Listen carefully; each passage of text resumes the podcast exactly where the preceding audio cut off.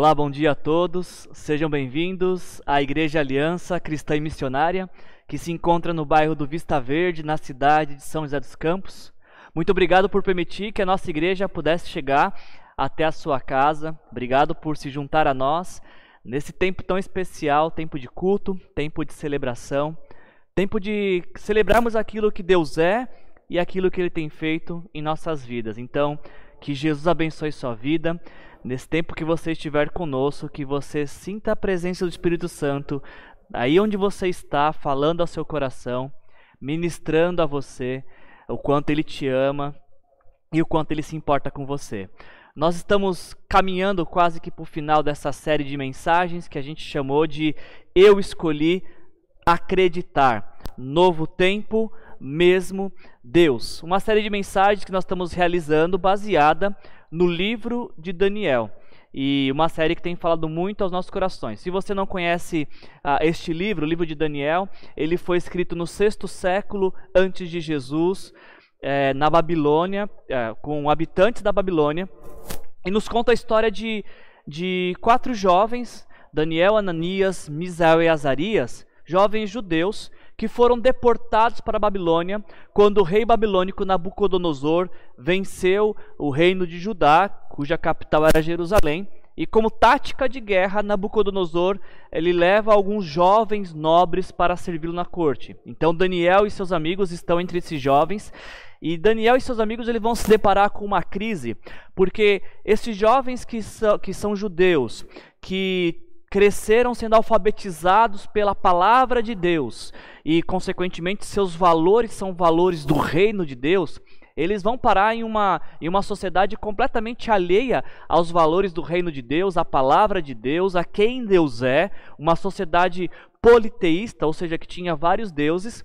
E o desafio desses jovens, ah, por maior que sejam desafios, eles estavam diante das possibilidades de se isolar dessa sociedade que não tem os mesmos valores que eles, ou se deixar modelar por essa sociedade, como talvez muitos outros de seus amigos fizeram.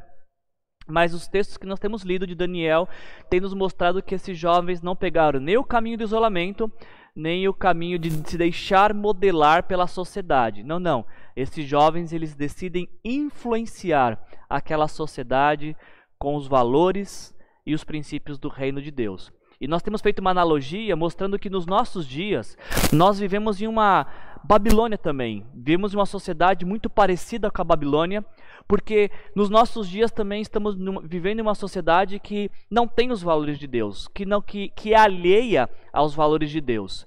Uma, uma sociedade que tem relativizado tudo. E se você se identifica com a fé cristã, se você afirma crer em Deus, a, a posição que nos, que nos resta tomar não é nem a de isolamento, tampouco a de se deixar modelar. Assim como Daniel e seus amigos, nós que cremos em Deus também precisamos influenciar essa sociedade que nós vivemos, sociedade alheia aos valores de Deus, precisamos influenciar essa sociedade com os princípios e valores do reino de Deus e mostrar o amor de Cristo através de nossas ações, através de nossas decisões.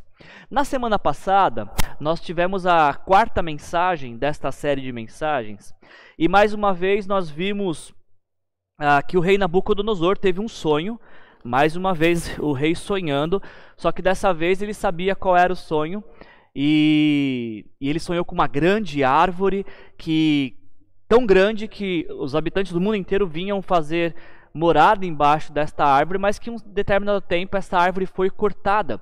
E aí então o rei Nabucodonosor, ele chama mais uma vez os seus encantadores, os magos, os astrólogos para pedir que alguém interpretasse esse sonho. O que é uma grande árvore que foi cortada? E mais uma vez, ninguém sabia a resposta. Então, Daniel é chamado para interpretar o sonho do rei. E chama a nossa atenção o fato de que quando Daniel ouve o sonho, o texto bíblico diz que Daniel ficou estarrecido, apavorado, porque Daniel entendeu que isto se esse sonho se tratava de uma revelação de Deus a Nabucodonosor. Nabucodonosor esta, era esta grande árvore. Nabucodonosor era o governador máximo, o maior rei de sua época, e a Babilônia era a maior potência de sua época, e, o, e que influenciava o mundo inteiro. Só que Deus estava se comunicando com Nabucodonosor é, dizendo a ele que por conta de toda a sua arrogância, de todo o seu orgulho, ele seria cortado do, do meio do convívio humano e passaria a se portar como um animal. E aí até Daniel fala para ele, rei, é, eu te encorajo, Daniel capítulo 4, versículo uh, 27. Portanto, ó rei, aceita o meu conselho, renuncia os teus pecados e a tua maldade, pratique a justiça e tem compaixão dos necessitados, talvez então continues a viver em paz. E o texto continua nos dizendo que se passaram 12 meses, Nabucodonosor não se arrependeu dos seus pecados, não retrocedeu quanto às suas maldades, não praticou a justiça nem o bem aos necessitados. Pelo contrário, continuou se orgulhando de, de quem ele era e do reino que tinha construído. E passado 12 meses, ou seja, Deus tinha dado um longo tempo para Nabucodonosor se arrepender, e como ele não se arrependeu, Nabucodonosor foi, foi tomado por uma doença que hoje podemos pressupor que fosse a zoantropia, que é quando a mente humana perde toda a insanidade e a pessoa passa a se comportar como um animal. É o que acontece com Nabucodonosor. Ele perde toda a sanidade ah, e passa a viver como um animal. Só que passa um certo tempo, passa-se muito tempo e o, o, juízo volta à cabeça de Nabucodonosor. A, a, a razão volta ao seu ser. E é interessante notarmos, e foi isso que nós vimos semana passada, que quando Nabucodonosor recobre o juízo, a primeira coisa que ele faz, a primeira coisa que ele faz é reconhecer quem Deus é e aquilo que ele faz. Em Daniel capítulo 4, versículos de 34 a 37, nós vemos Nabucodonosor falando: Ao fim daquele período, eu, Nabucodonosor, levantei os olhos ao céu e percebi que o meu entendimento tinha voltado. Então, louvei o Altíssimo, honrei e glorifiquei aquele que vive para sempre. O seu domínio é um domínio eterno, o seu reino dura de geração a geração.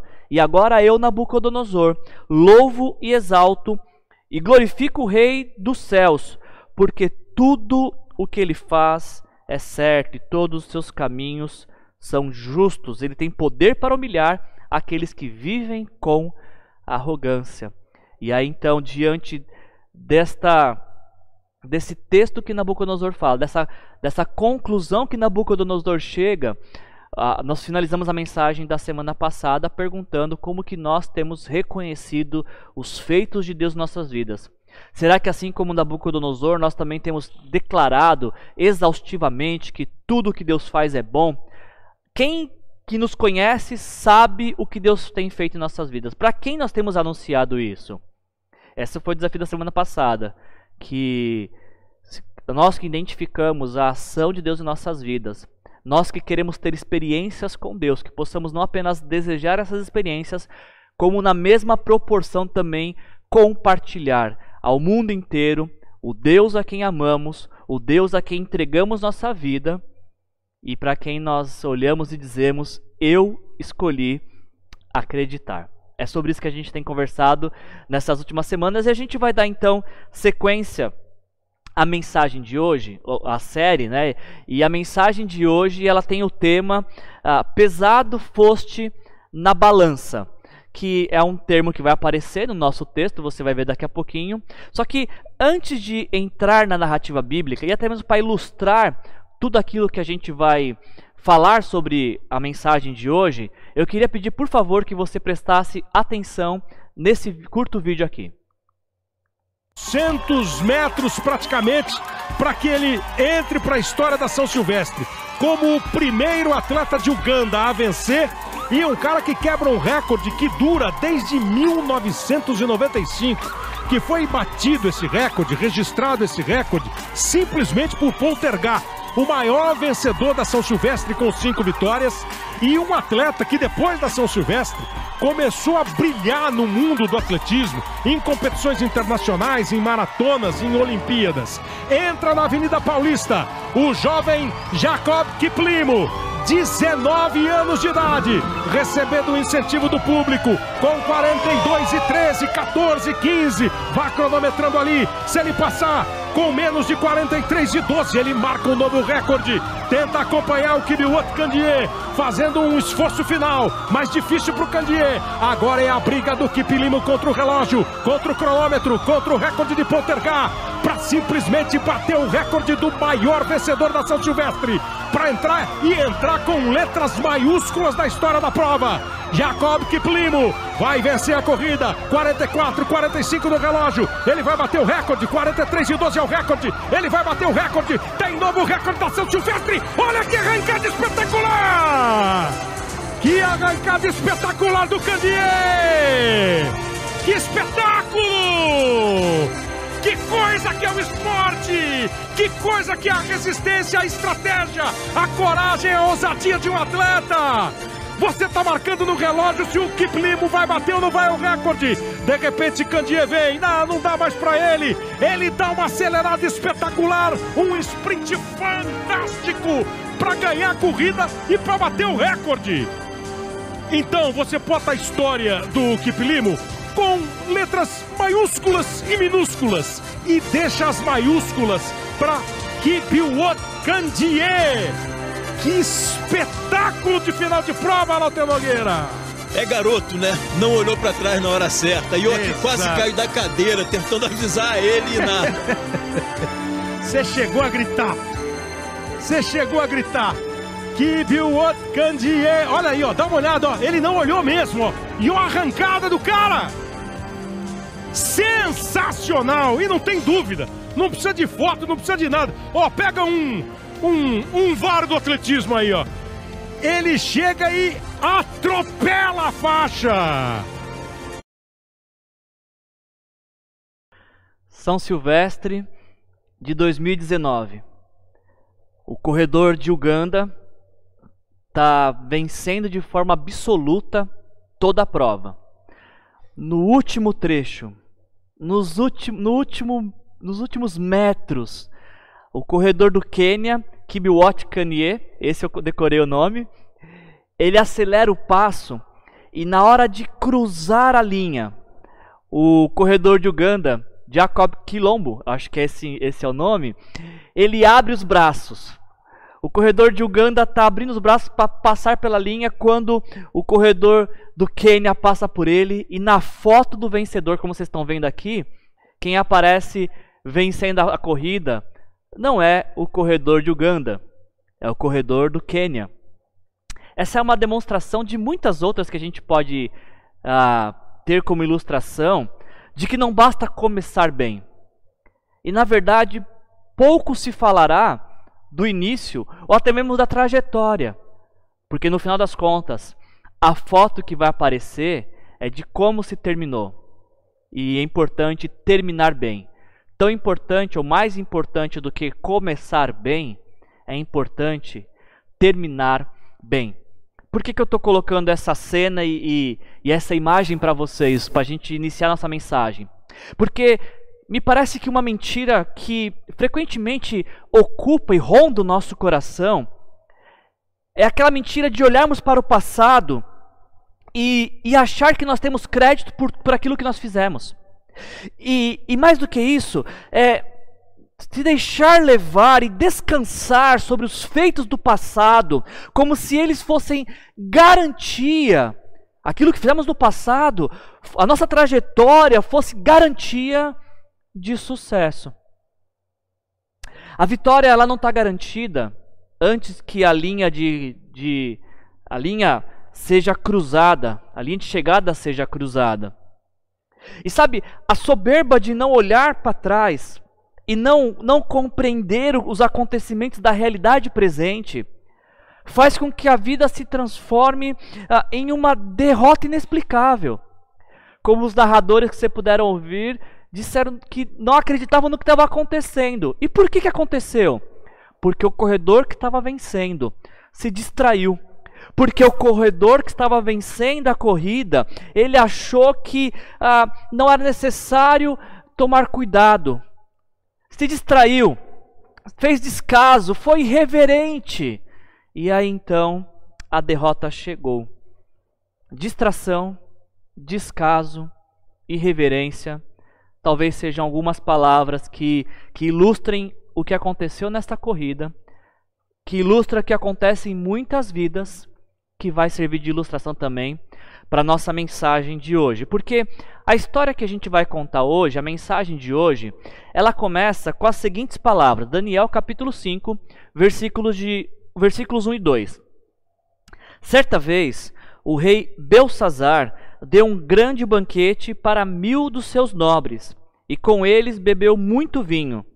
Enquanto Belsazar bebia vinho, deu ordens para trazerem as taças de ouro e de prata que o seu predecessor Nabucodonosor tinha tomado do templo de Jerusalém, para que o rei e os seus nobres e suas mulheres e as suas concubinas bebessem nessas taças. Eu preciso te dar duas informações muito importantes para que você compreenda o que está acontecendo aqui nesse texto. A primeira é sobre este rei. Surge um novo rei no livro de Daniel chamado Belsazar. Quem é esse rei?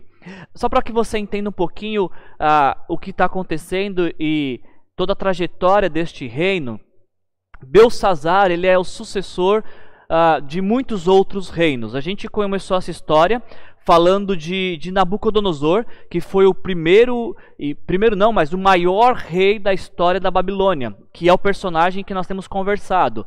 Nabucodonosor ele reina por 40 anos na Babilônia. E como rei, ah, sobre o seu governo, a Babilônia experimenta do melhor do seu, da sua história.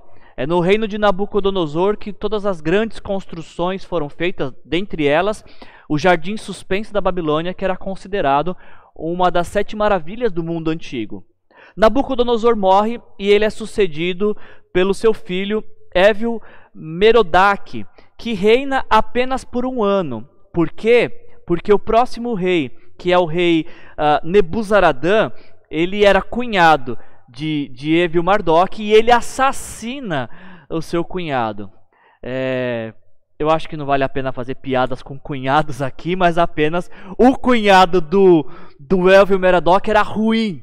Assassinou ele para tomar o seu lugar. Nebuzaradã toma o lugar daquele, do seu cunhado através de assassinato. E algo curioso é que em Jeremias capítulo 39, nós estamos feito esse paralelo entre o livro de Daniel e Jeremias. Em Jeremias 39, esse homem chamado Nebuzaradã é apresentado como um comandante das tropas de Nabucodonosor e em dado momento ele inclusive ele fica responsável pela guarda pessoal de Jeremias. Ele, o rei Nabucodonosor ordena que seu comandante Nebuzaradã cuide de Jeremias. Nos parece que avançando a história, este comandante de Nabucodonosor se torna rei na Babilônia e passa a reinar por, por quatro anos.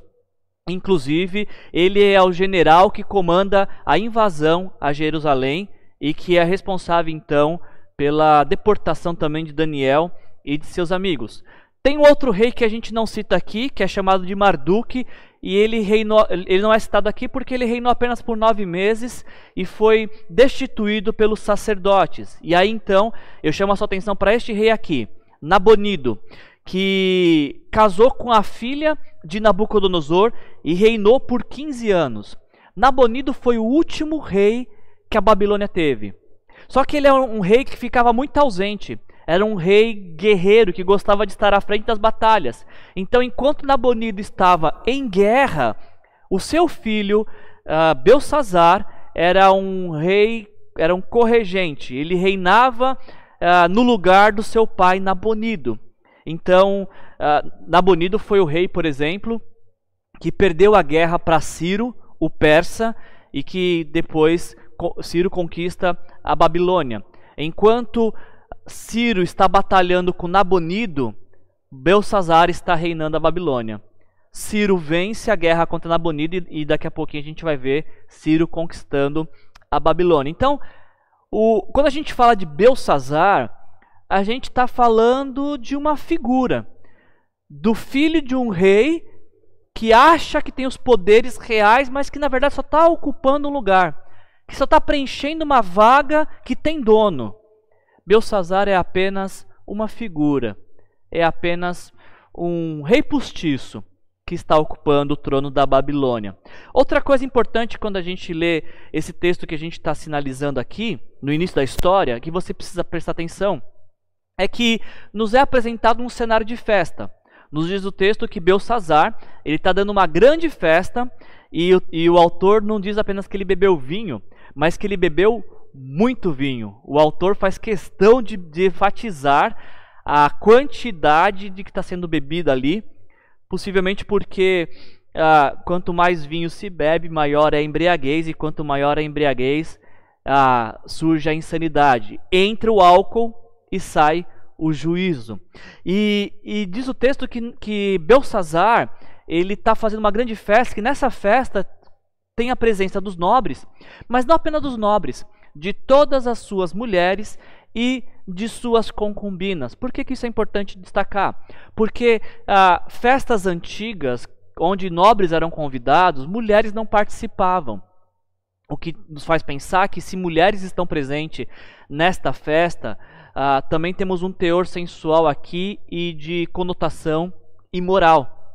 Então, está acontecendo uma grande festa, uma festa regrada à imoralidade e à embriaguez, e no meio de embriaguez e imoralidade, o rei postiço Belsazar, ele tem um ato de insanidade.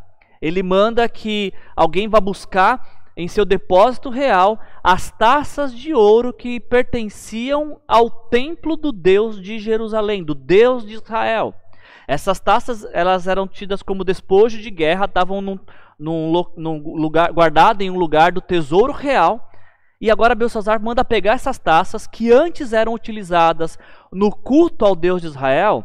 Agora ele pega essas taças para uh, fazer a sua festa pessoal. E eu queria então que nós passássemos um pouco de tempo pensando nesta cena. Eu queria que você prestasse atenção uh, neste cenário, no rei bêbado que agora decide afrontar Deus, o Deus de Israel. E ele faz isso através das taças que pertenciam a Deus.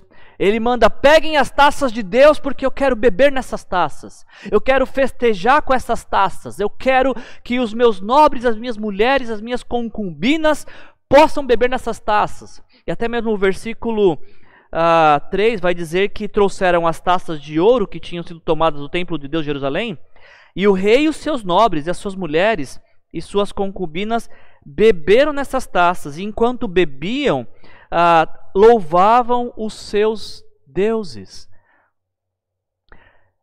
Quando o rei Belsazar manda pegar as taças de, do Deus de Israel, a sua intenção é tripudiar sobre Deus. A sua intenção é afrontar a Deus.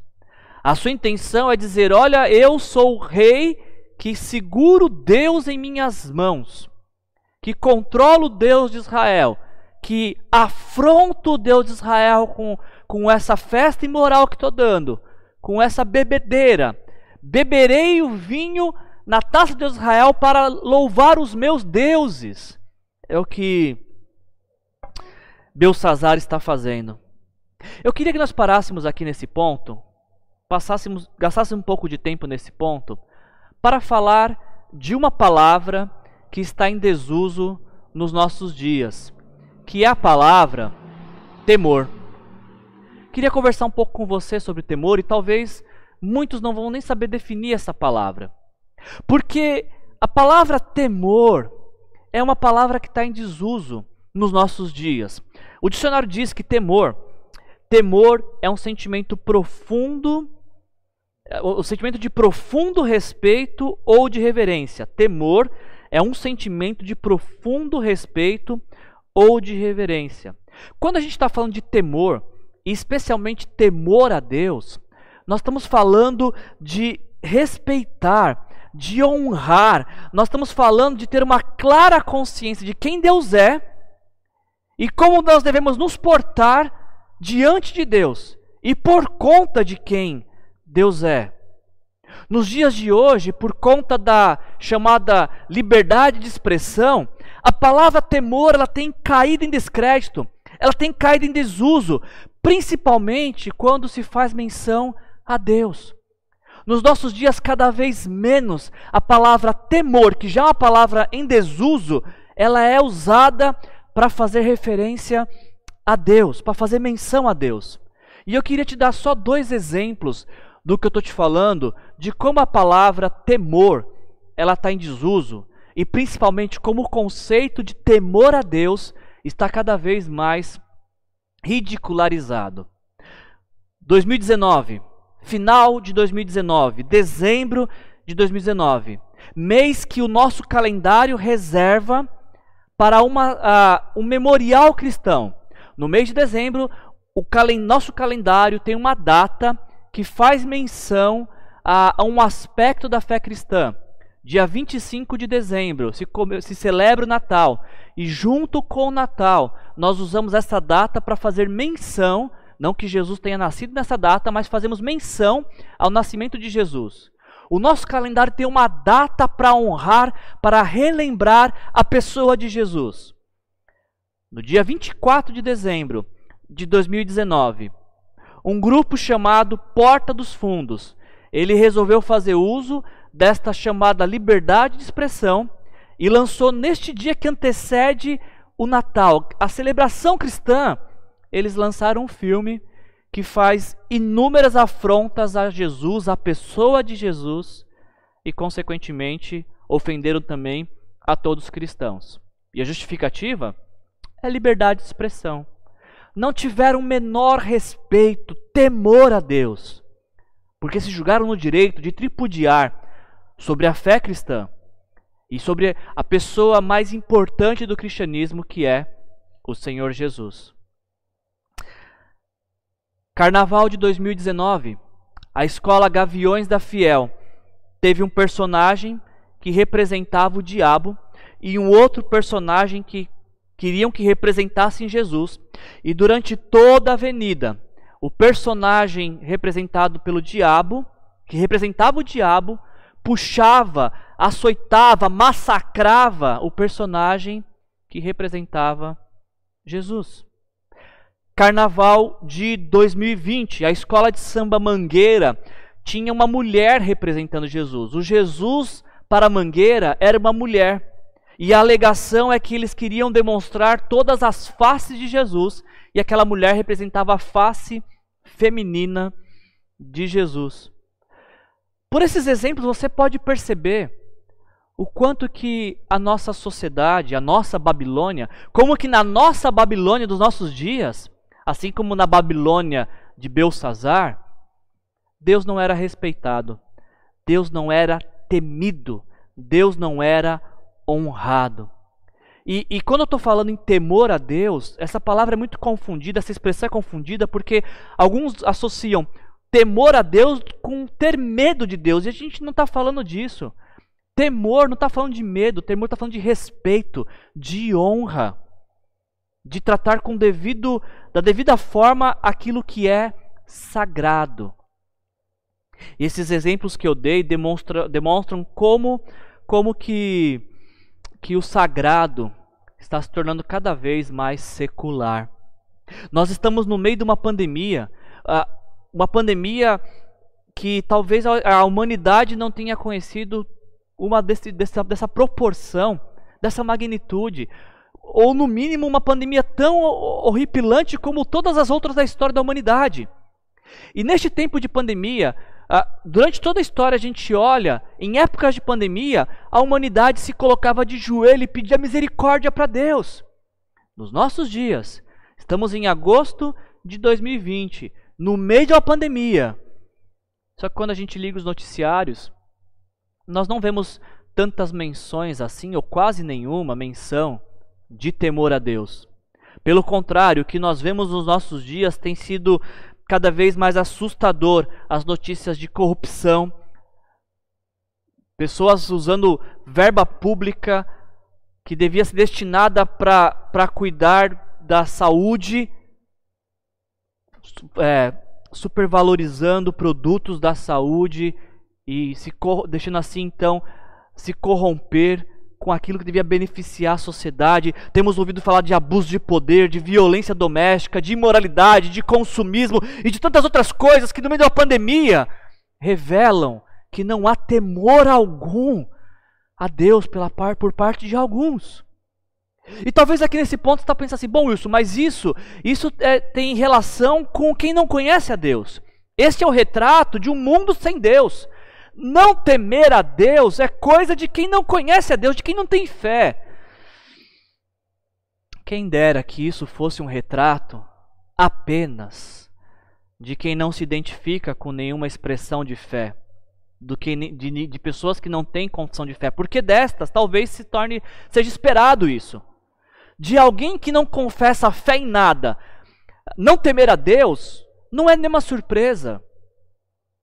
Agora, o duro é quando você tem pessoas, principalmente que se dizem cristãs, que, se, que têm atitudes completamente contrárias à palavra de Deus, aos valores do reino de Deus. E tais pessoas estão fazendo a mesma coisa que Belsazar, pegando algo que pertence a Deus e usando para desonra de Deus. Sabe por que, que isso acontece? Isso sempre acontece quando o sagrado se torna secular. Quando o sagrado é secularizado. Deixa eu te dar exemplos, alguns exemplos quando que o sagrado se torna secularizado no meio do povo de Deus. O exemplo que eu penso, por exemplo, é quando pregadores que têm a vocação de pregar a palavra de Deus que no início do seu ministério tremiam de medo de estar diante de um público, de anunciando a palavra de Deus, porque sabiam que estavam ah, tornando conhecida a voz de Deus. E alguns pregadores, no início de sua caminhada, se agitavam, tinham dor de barriga, calafrios quando tinham que pregar. Mas com o passar do tempo, desenvolvendo habilidades de oratória, desenvolvendo habilidades de exegese bíblica, desenvolvendo habilidade de comunicação com o público, já não consideram que é importante dedicar tempo, atenção, estudar a palavra e chegar diante do púlpito com, com temor de, de não falar nada que desonre a Deus. Por quê? Alguns pregadores acham que não precisam mais da graça de Deus, da unção do Espírito Santo para pegar a palavra de Deus, para estar diante de um público, comunicando a palavra de Deus. Há muitos anos eu faço parte do grupo de músicos de uma igreja.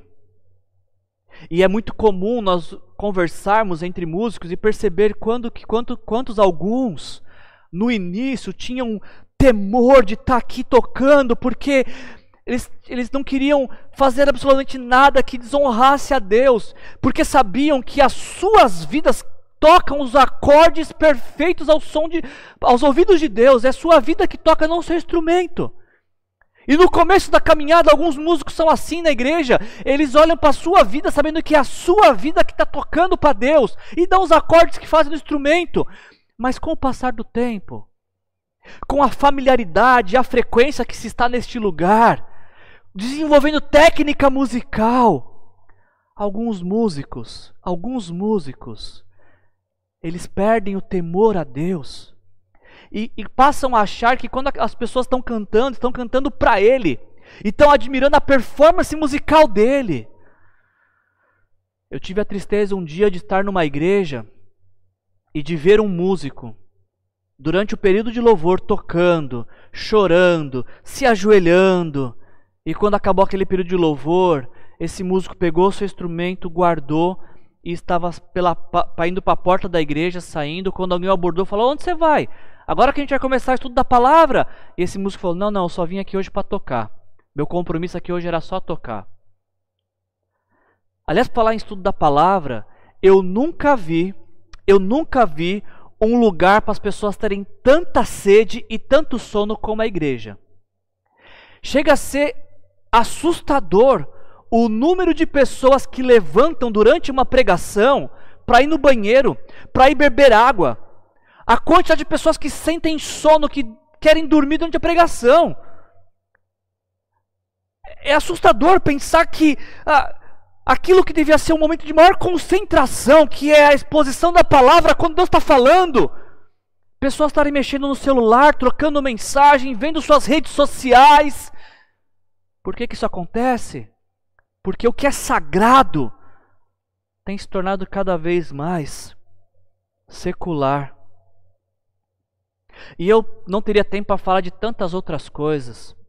Como, por exemplo, o dízimo, que em algum momento foi considerado sagrado, mas agora o valor que deveria ser destinado a dízimo, ele é usado para lazer. O testemunho de que antes era se, se, zelava de não posso fazer tal coisa, porque o que vão pensar de Jesus se me verem fazer tal coisa, agora tanto faz como tanto fez. É assustador o número de divórcios que crescem no meio da igreja evangélica. E por que cresce? Porque se perdeu o temor, se perdeu o respeito por Deus. Porque o que é sagrado foi secularizado. Não há mais reverência, não há mais temor, não há mais consciência daquilo que foi necessário fazer para que pudéssemos ser salvos um teólogo alemão chamado Bonhoeffer, ele diz que a gente não pode baratear a graça. Porque a graça é de graça. Mas para que a graça chegasse até nós, um alto preço foi, foi pago o sangue de Jesus.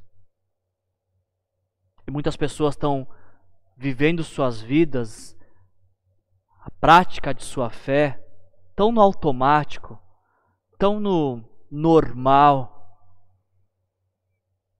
Estão tendo atitudes iguais a de Belsazar, pegando algo que é sagrado, algo que é digno de reverência e transformando em secular, em cotidiano. Estava acontecendo isso com Belsazar. Ele pegou algo que era sagrado para sua festa imoral. Só que nesse exato momento em que a irreverência ao sagrado tinha como combustível a imoralidade e a embriaguez, é nesse exato momento que surge alguém na festa, um convidado inesperado. Nós temos uma imagem aqui de um quadro que Rembrandt pintou no século XVII chamado Festa de Belsazar. E olha o que diz o texto bíblico. Enquanto bebiam o vinho, louvavam os deuses de ouro, de prata, de bronze, de ferro, de madeira e de pedra. Mas, de repente, de repente, apareceram dedos de mãos humanas que começaram a escrever no reboco da parede, na parte mais iluminada do palácio real. Como você pode ver nessa imagem, Belsazar está bebendo, junto com seus convidados. Estão louvando seus deuses. Estão fazendo uma grande festa, uma festa imoral. Quando de repente surge algo que iria despertar o temor de todos. De repente, de repente a festa é interrompida por uma mão.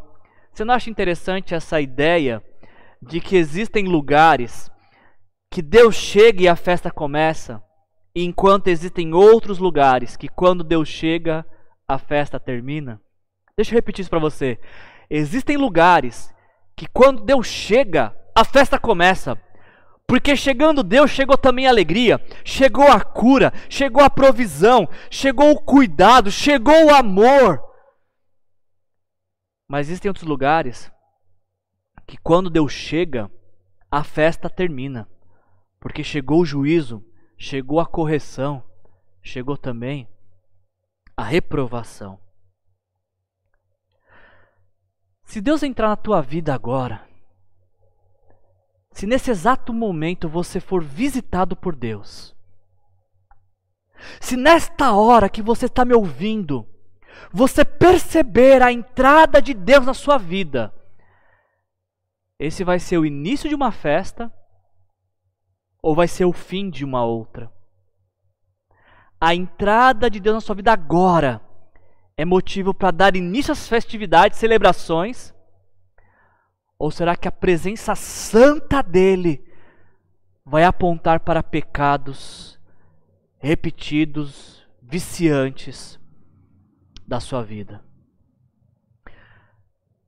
quando a mão de Deus, quando surge uma mão na festa de Belsazar, aquela festa é interrompida, porque os pecados que estavam sendo praticados naquele lugar foram denunciados.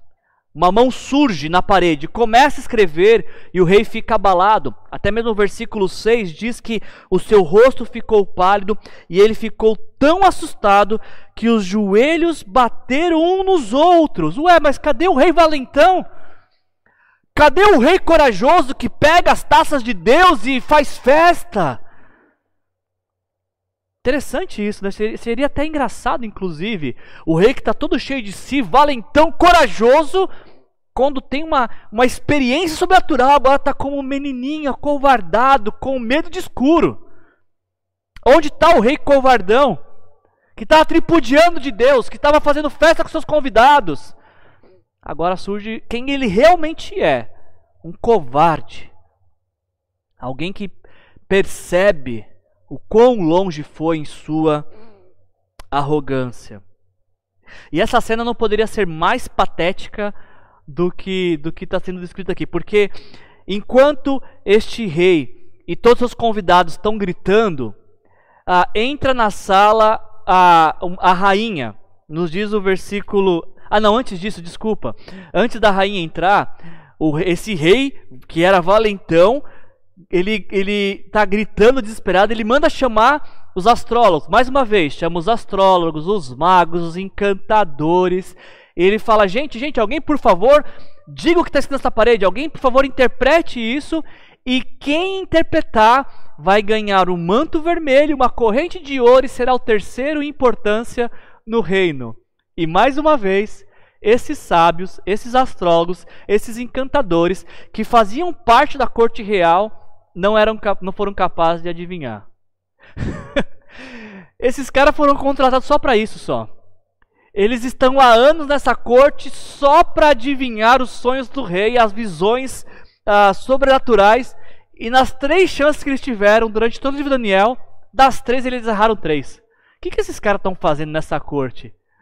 É, é, o típico caso de, de, de servidores públicos que estão somente é, se alimentando das verbas públicas, mas que não cumprem seus ofícios públicos. Porque esses homens estão lá com a finalidade de trazer revelação, mas não são capazes de revelar. Então, nos diz o texto, é, versículo 9, de que diante disso, como esses homens não puderam adivinhar, o rei Belsazar ficou ainda mais aterrorizado e seu rosto mais pálido, e seus nobres estavam alarmados. Um monte de homem, de marmanjo, gritando de medo, quando entra na sala, agora sim, a rainha. E, e algo, se, uh, preste atenção nisso, porque se a rainha entrou, é porque ela não estava fazendo parte da festa. O que ainda reforça a ideia de que era uma festa imoral. E, e, e, a rainha entra, parece toda tranquila e fala: Calma, rapazes, calma, garotos, por favor, se acalmem. O que está acontecendo? Enquanto um monte de homem está tremendo de medo, a rainha, plena, tranquila, viu? Garotos, calmem, calmem, meninos, o que está acontecendo? E aí, então, a hora que ela percebe por que é da agitação, a rainha diz: Existe um homem, existe um homem no reino uh, que é capaz de de dar solução para isso que está acontecendo. O homem que foi eleito, a rainha falando para Belsazar, um homem que foi eleito pelo seu predecessor Nabucodonosor. Este homem tem a sabedoria para revelar esse mistério. Essa rainha em questão, como eu tinha falado, possivelmente é a mãe de Belsazar, a esposa de, de Nabonido. E ela, ela relembra que no reino da Babilônia existe um homem que sempre é resposta para a agitação do coração dos reis. E aí ela manda trazer, o rei manda trazer então Daniel, que agora já não é mais chamado de Belsazar, ele é chamado de Daniel. E no versículo 13 nós lemos isso: Você é Daniel, um dos exilados que meu pai, o rei, trouxe de Judá. Ou seja, Belsazar nem sabia quem era Daniel. E é importante destacar isso, talvez, por conta das diversas sucessões do trono que nós, fomos, nós vimos aqui, Daniel tinha caído em esquecimento. Alguns teólogos, inclusive, dizem que Daniel aqui está na casa dos 60, 70 anos, ou seja, estamos falando de um senhor de idade que já não desfruta mais do prestígio que desfrutava de, em outros reinos, e agora ele é chamado para mais uma vez trazer solução. E o rei diz, o rei Belsazar diz: Daniel, você é o Daniel? É você que interpreta sonhos? É você que tem o poder de interpretar sonhos? Olha, nós estamos com um problema aqui porque apareceu uma mão escrevendo na parede e eu preciso que você revele isso para mim. E se você revelar, eu vou te dar um manto vermelho, eu vou te dar uma corrente de ouro e você será o terceiro em importância no meu reino. A resposta de Daniel é a mais fantástica possível. Uh, Daniel diz para ele, uh, versículo 17: Então Daniel respondeu ao rei: Pode guardar os teus presentes para ti mesmo e pode dar suas recompensas a algum outro. No entanto, eu lerei a inscrição para o rei e lhe direi o seu significado. Pode guardar os seus presentes para quem você quiser, porque eu não estou à venda. O profeta tem, prof... o profeta tem profunda convicção, Daniel tem profunda convicção de que ele não pode ser comprado porque ele não está à venda. Porque ele tem valores. E ele fala: Rei, hey, pode ficar com você. Isso que está prometendo, eu não quero, mas a interpretação eu vou te dar. Ao mesmo tempo que Daniel tem a, a honra e ele quer agora honrar a Deus, ele fala: Eu vou ler o significado, o que mostra humildade, ousadia e determinação de honrar a Deus. Surge na história um homem que quer honrar a Deus. Surge na história um homem que quer lembrar quem Deus é. E aí então, só que o que é curioso é que antes de Daniel dar a interpretação do que, que era aquela visão celestial, aquela visão sobrenatural da, da mão e, e o escrito na parede, é interessante que Daniel faz uma comparação entre Nabucodonosor e Belsazar. E Daniel fala, ah, capítulo 5, versículo 18: Ó rei, foi a Nabucodonosor, seu predecessor, que Deus Altíssimo deu soberania, grandeza, glória e majestade. Daniel está falando de quem era Nabucodonosor, de quão grande ele era. E Daniel relembra de que Nabucodonosor foi um grande rei, um grande rei, o maior rei que a Babilônia teve, que foi humilhado por Deus. E quando humilhado por Deus, reconheceu quem Deus era o governo de Deus, o poder de Deus, a autoridade de Deus e se humilhou diante de Deus. E Daniel está falando isso. Belsazar, este era Nabucodonosor, o maior rei que a Babilônia já teve, e este maior rei honrou a Deus. Agora você, quem é você, Belsazar? Você não se humilhou diante de Deus, embora soubesse, embora soubesse de tudo o que aconteceu com Nabucodonosor. Ou seja, você, Belsazar, sabia do que aconteceu com o maior rei da história, mas desprezou o seu passado. Não se humilhaste, embora soubeste tudo isso. Pelo contrário, se exaltou acima do Senhor dos céus. Na semana passada a gente falou da profecia de Isaías 14, de um rei babilônico que se exaltava acima dos céus. Vemos essa profecia se cumprindo agora na vida de Belsazar. Daniel fala: Belsazar, você é um rei postiço, e um rei postiço que zombou de Deus, e embora soubesse o que aconteceu com Nabucodonosor, não se humilhou.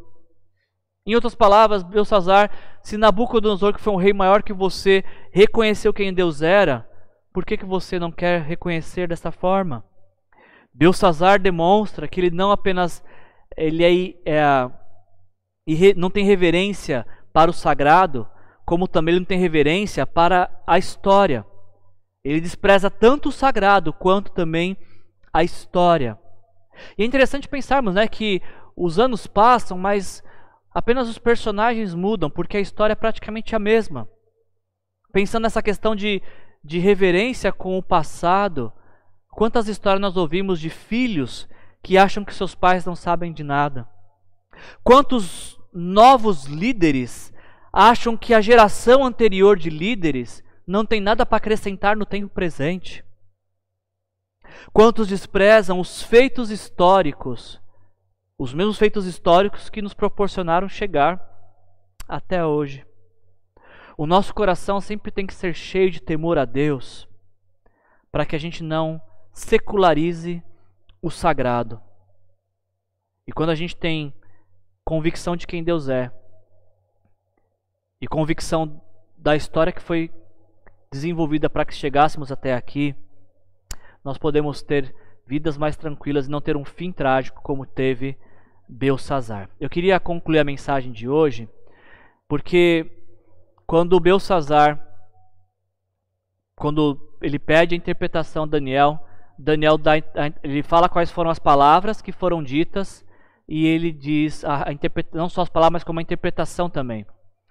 Daniel diz: Esta é a inscrição que foi feita na, na parede. Mene, mene, tekel, parsim.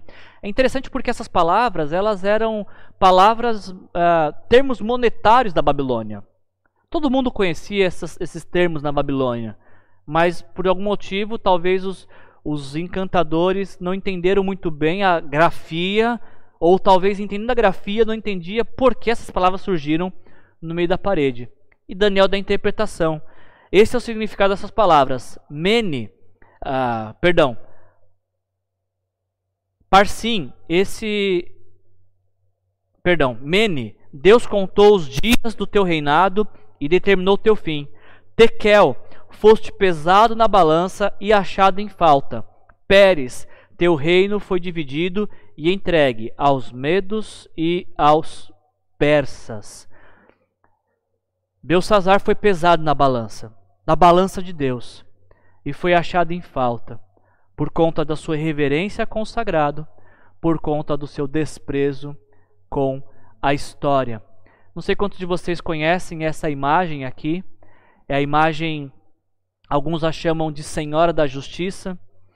Ela também faz menção a uma, uma deusa grega, deusa é, responsável por, pela justiça. E essa imagem ela é interessante porque ela tem alguns símbolos muito preciosos para a gente avaliar. Primeiro, os olhos vendados para dar a ideia de, uma, de um julgamento imparcial. Uma espada que dá, faz menção ao juízo aplicado ao condenado. E uma balança onde se pesarão fatos para verificar no final da história se há culpa ou inocência. Eu queria que você prestasse atenção nesse vídeo que vai passar para nos fazer pensar um pouquinho sobre a, a balança da vida que todos nós um dia teremos que encarar.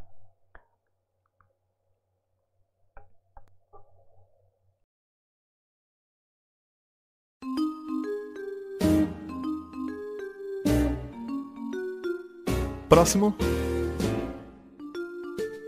Arquivos, por favor.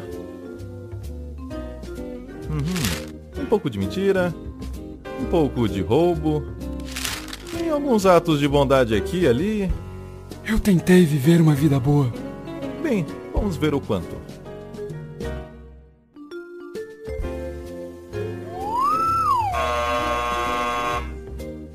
Por aqui.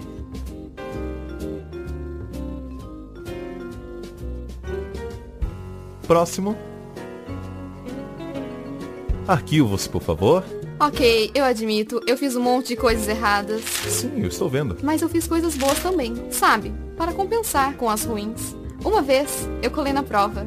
Mas então, eu limpei o lixo no pátio. Uhum. Isso deve servir, certo? Vamos descobrir.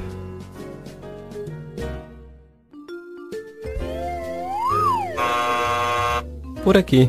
Deveria compensar, certo? Deveria compensar. Próximo. Arquivos, por favor. Impressionante. Sim, eu dediquei toda a minha vida para fazer o mundo bem melhor. Fui voluntário na África, doei sangue todos os meses. E ajudei na Índia também. Quero dizer, gostaria de ter feito até mais. Uhum. E essas assinaturas são suas? Sim, sim, todas minhas.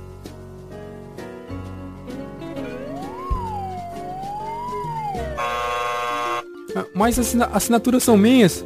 São minhas assinaturas. Próximo. Minha mãe vai à igreja. Fui batizado quando era um bebê. Vocês aceitam cartão de crédito? Próximo. Arquivos, por favor. Uou! Alguém esteve ocupado. Bem, vamos ver no que vai dar.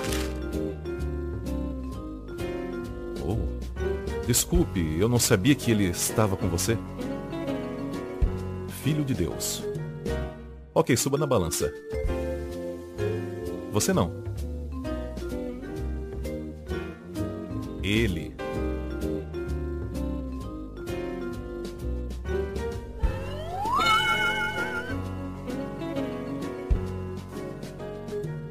Ei, isso é totalmente injusto. Eu a minha mãe. É por isso que se chama graça.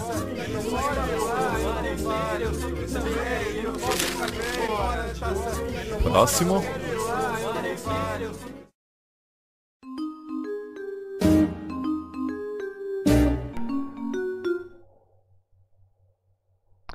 Assim como Belsazar, eu e você também fomos pesados na balança da vida. E como você pode ver aqui na imagem, de um lado da nossa balança tem o pecado. O pecado que sempre pesa ah, contra nós, que, que nos leva à condenação. Em Isaías 59:2 nós lemos que as nossas maldades nos separam de Deus, os nossos pecados escondem o rosto de Deus de nós. Ainda em Romanos 3:23 diz que não há distinção, porque todos pecaram e todos estão destituídos, afastados, desconectados da glória de Deus. E como nós vimos no vídeo, até tem uma moça que fala assim: "Não, tudo bem, é verdade. Eu fiz algumas coisas erradas, mas eu fiz outras boas para compensar. Eu fiz boas ações, eu tenho pensamentos positivos, eu tenho a religião que eu pratico, eu tenho minhas teorias do mundo, e todas essas outras coisas são colocadas do outro lado da balança, mas a hora que você vai ver, o pecado acaba sempre tendo um peso maior. E a, nós trazemos por conta do nosso pecado uma grande culpa, uma grande separação de Deus. Embora os nossos bons atos sejam bons, eles não são bons o suficiente para anular, anular o efeito do pecado em nossas vidas. Então, na balança da justiça eterna, todos nós estávamos condenados. Até,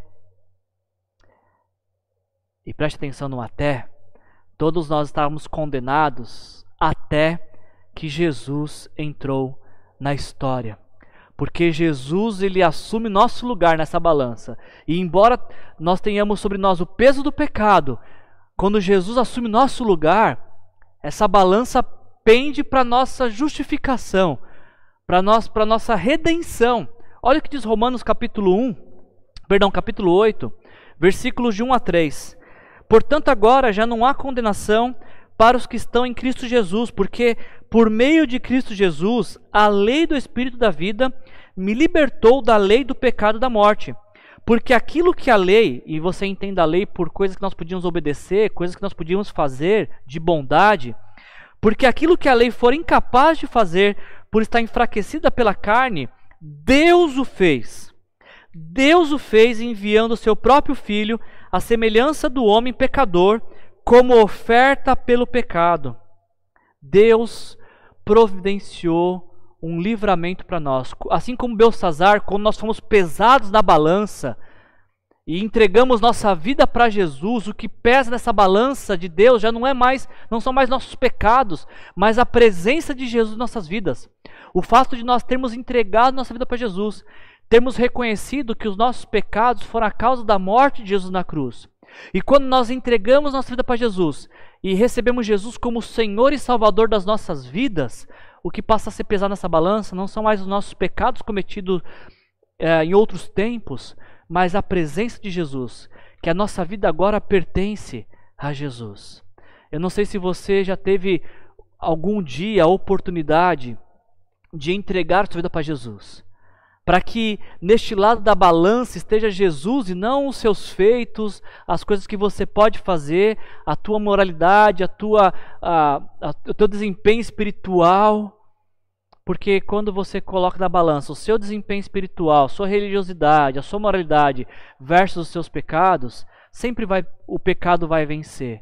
Agora, quando você tem Jesus, a sua a sua fé em Jesus, na salvação de Jesus, no sacrifício de Jesus, quando você confia única e exclusivamente em Jesus como o Senhor e Salvador da tua vida, o que passa a pesar na tua balança não são mais seus pecados, e sim a sua vida que agora pertence a Jesus. E o grande desafio para nós, então, dessa mensagem é esse: a honrarmos o sagrado sangue de Jesus, o sacrifício perfeito de Jesus por nossas vidas, para que, quando pesado na balança também, o que seja encontrado em nós seja o perdão dos nossos pecados, graças ao sangue de Jesus derramado na cruz, e não o nosso desempenho moral e espiritual. Infelizmente, uh, o rei Belsazar ele, ele não se apegou a isso. Ele continuou confiando em seus méritos e apesar da revelação, ele ainda deu a Daniel todos os presentes que tinha prometido. Só que Belsazar não sabia que enquanto ele estava dando essa grande festança, regrada a vinho, a muitas mulheres, o rei Ciro estava vindo para conquistar a Babilônia. E aí a história termina, os versos finais termina dizendo que então, por ordem de Belsazar, vestiram Daniel com um manto vermelho, puseram-lhe uma corrente de ouro no pescoço e o proclamaram terceira importância no governo. E naquela mesma noite, naquela mesma noite, Belsazar, os reis dos Babilônios, foi morto e Dário o Medo apossou-se do reino com idade de 62 anos. Existe apenas uma, uma, uma questão que precisamos entender aqui. Dário ele, ele vem depois de Ciro. Então, quando o autor fala que Dário ele apoderou-se do reino, ele está fazendo menção do feito que foi aconteceu depois de Ciro. Quem derrotou Belsazar e Nabonido foi Ciro. E depois que Ciro conquista a Babilônia, anos que se seguem, uh, surge Dário para, para, para dominar esse reino. A gente vai ver de semana que vem. Mas o que eu queria chamar sua atenção é apenas para o fato de que naquela mesma noite, na mesma noite da festa, na mesma noite da irreverência com o sagrado, na mesma noite do desprezo com o que estava vindo, o que tinha chegado por trás, da história que tinha sido construída. Naquela mesma noite, Belsazar foi morto. Por quê? Porque ele tinha sido irreverente com o sagrado, desprezado a história, ignorado o que estava ao seu redor. E o desafio que fica para a gente quando a gente termina essa mensagem é essa pergunta que eu coloco para você. Como você tem demonstrado importância para aquilo que é importante para Deus? Será que no seu dia a dia, na sua história, na sua vida, você poderia afirmar que você tem demonstrado respeito por aquilo que pertence a Deus? Olha para a tua vida agora e, e considere se, se você tem. Se é importante para você o que é importante para Deus. Ou quando você olha para algumas práticas sagradas, como a oração, o jejum, o testemunhar, o ofertar, o adorar, você olha para essas práticas e você percebe que elas estão secularizadas em sua vida. Desconsideradas porque se tornaram comuns. A gente precisa encerrar a mensagem pensando nisso. Como temos demonstrado importância para aquilo que é importante para Deus. Porque se a conclusão que nós chegamos é que não temos demonstrado tanta importância assim para o que é importante para Deus, assim como Belsazar, nós também estamos Assim como Belsazar, nós também estamos sendo irreverentes para aquilo que é sagrado. E mais especificamente, o que me vem à mente, a coisa que nós precisamos mais ter diante dos nossos olhos e devemos honrar, ter como digno de honra, foi aquilo que Jesus fez por nós na cruz. Será que nós estamos vivendo de forma coerente ao sacrifício de Jesus? Nós estamos honrando todo o investimento do sangue precioso de Jesus nas nossas vidas? Belsazar não sabia que naquela mesma noite irreverente ele morreria nós não sabemos quanto tempo nós teremos para para acertar aquilo que é sagrado em nossas vidas. Mas Deus nos coloca diante de uma mensagem como essa hoje, para fazermos uma avaliação e com fé e esperança dizermos: Senhor, me perdoa por todas as vezes que que eu não honrei o Senhor na minha vida em que eu não levei em consideração aquilo que deveria ser sagrado, ou como tratei o sagrado de forma secular. E perdoa, Senhor, e me dá a oportunidade de, de recomeçar a partir de hoje com um coração cheio de temor, de reconhecer a tua grandeza, teus feitos, tua soberania, teu amor. Me ajuda, Senhor, a, a respeitar o que é sagrado, Senhor. E dessa forma honrar o Senhor em minha vida. Você pode fazer essa oração na sua casa com as suas palavras, do seu jeito.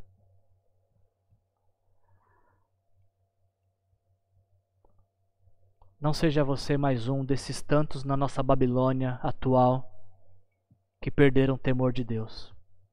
Pelo contrário, junte-se a um grupo que é pequeno, mas que escolheu no meio dessa pandemia estar honrando a Deus com sua vida, com o seu viver, com suas escolhas, com seus planos.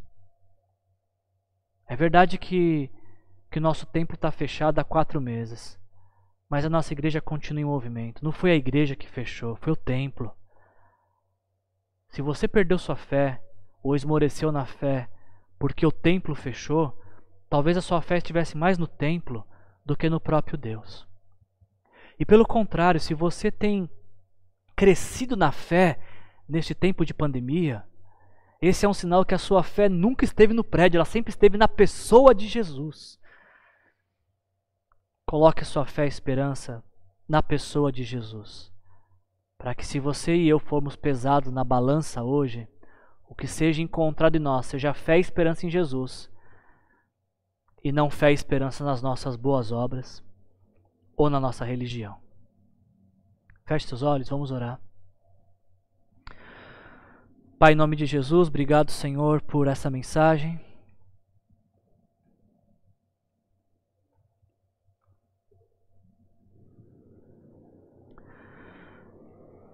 Obrigado, Senhor, por, por ter nos despertado nessa, nessa, nesse dia, Senhor, para o temor do Senhor. Nos ajude, Senhor, a, a identificar o Senhor em cada aspecto do nosso viver, para que possamos honrar o Senhor em absolutamente tudo o que fazemos. Porque a nossa vida não é uma divisão entre secular e sagrado. Tudo na vida de quem se entregou a Ti é sagrado porque tudo pertence ao Senhor, Pai.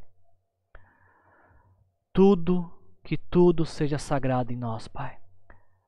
A nossa casa, a nossa família, a nossa profissão, o nosso lazer, a forma como nós administramos e gastamos nosso dinheiro, que tudo seja sagrado e que tudo honre ao Senhor, Pai.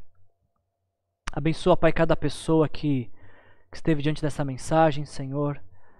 Eu sei que muitas pessoas no nosso, no nosso mundo continuarão a viver sem temer ao Senhor. E alguns, até em nome da expressão de liberdade, liberdade de expressão, vão continuar vivendo sem temor. Mas, Pai, encontra nessa mensagem também pessoas que vão temer ao Senhor, que serão neste dia tomados pelo temor do Senhor e vão honrar ao Senhor com o seu viver, que vão escolher honrar ao Senhor. Que essas pessoas, Pai, sejam fortalecidas pelo Espírito Santo de Deus. Que teu amor, Pai, conduza nossos passos no temor do Senhor e glorificando o Senhor com nossa vida, Pai. Faça isso, Pai, para que o Senhor seja glorificado em nós, em nome de Jesus. Que a graça do Senhor nosso Deus, que o amor poderoso do Pai que a presença viva do ressurreto Filho de Deus, Senhor Jesus Cristo, e o poder do Espírito Santo se faça presente em nossas vidas, para que possamos honrar a Deus essa semana com o nosso viver, em nome de Jesus. Amém. Nessa semana a gente vai continuar essa mensagem nas nossas células. Se você quer continuar estudando esse texto, manda uma mensagem aqui para o nosso QR Code e nós vamos te colocar em contato com os nossos grupos de estudo dessa semana, onde você vai poder aprender mais desse texto, aprender mais da Bíblia e principalmente compartilhar de que forma você demonstrou temor a Deus depois dessa mensagem. Se você precisa de oração também, estamos à sua disposição. Se precisa conversar com alguém, nos procure e que essa semana seja marcada para você como uma semana de temor e de honra a Deus. Que Jesus te abençoe. Tenha uma semana rica e abençoada.